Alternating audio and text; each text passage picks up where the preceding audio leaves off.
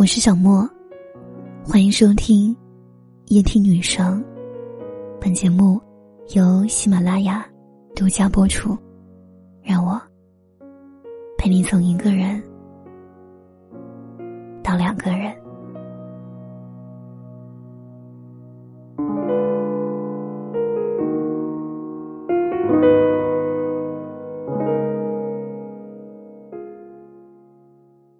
前几天去补看了一下电影《送你一朵小红花》。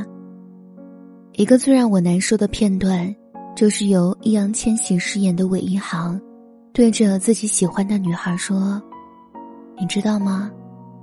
我自打知道我患上癌症开始，坐公交车我必须得缩在最后一排。我不想跟任何人产生联系，我怕我刚把我的真心掏出来。”我就死了。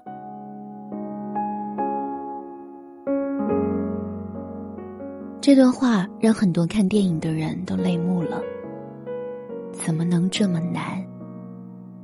他尽管活着，却不敢做任何事，不敢交朋友，不敢谈恋爱，似乎活着的意义就是为了活着而已。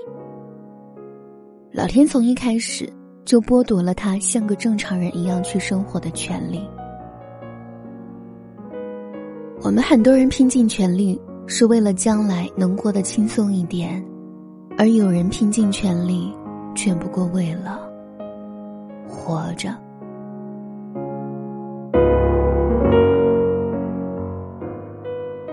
每个人都会有各种各样的烦恼，可在生命面前，大多烦恼都只能算不痛不痒的小事。失业、失恋、减肥、事业。世上本没有那么多大不了的事，不过是因为我们嚼碎了、放大了，苦着吃。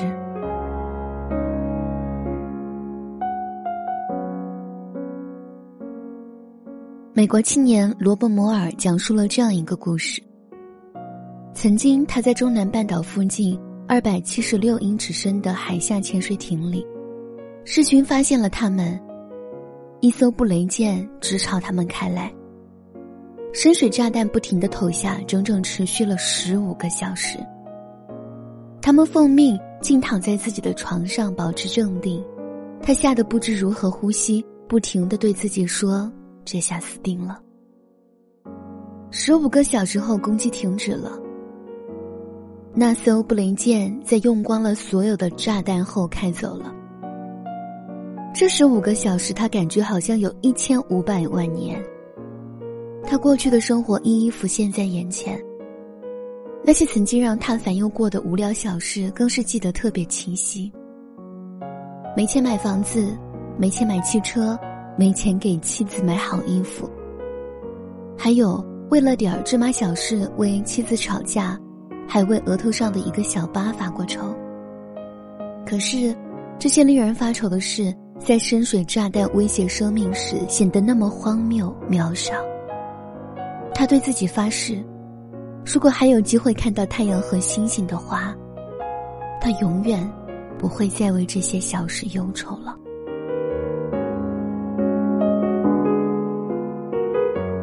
在美国科罗拉多州的一个山坡上，有一棵大树。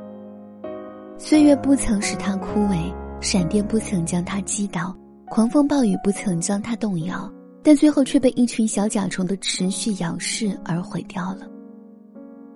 就像人们一样，不会被大石头绊倒，却会因小石子摔倒。高山登不上，不是因为体力不支，只因鞋子里一粒沙子。人在灾难发生时，很多人都感叹只要活着就好。可当时间行走，当灯红迷茫，当世风轻提，当锱铢必较，又有多少人能记住？只要活着就好。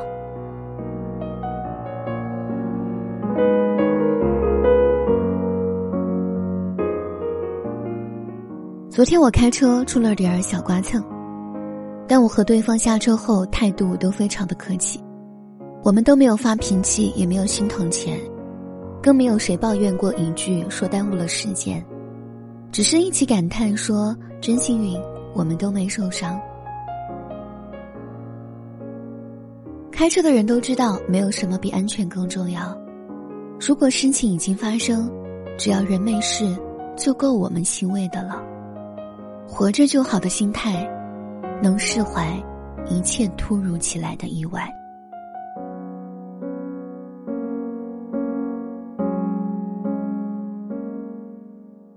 朋友的妈妈是一个富太太，本着对儿子负责的态度，经常对儿子找女朋友这件事指手画脚。太瘦的不能要，农村的不能要，处女座的不能要，没有正式工作的不能要。朋友带过几个女朋友回家，都不遭他妈妈待见。明明是孩子的课题，家长却偏偏要强行参与，以爱的名义，剥夺孩子爱的权利。可就在两年前，他妈妈突然遭遇了一次重大车祸，经过十几个小时的抢救，终于从死亡线上拯救了回来。老公和孩子在这期间都悉心的照料，而那个他曾经拒绝过的儿媳妇儿也到医院来看望他。自那以后，他妈妈一夜之间似乎变了一个人。她对老公和孩子说：“经过这次生离死别，自己看清了很多事。”人啊，活着就好，开心就好，一家人幸福就好。她说：“老公啊，我以后不跟你吵架了，再也不乱发脾气了。儿子啊，以后你喜欢什么样的女孩，你看准就好，你喜欢的，妈都喜欢。我再也不干预你谈恋爱了。看过了生命的脆弱，才知道幸福的难得。”幸福快乐是你的感受，而不是我的以为。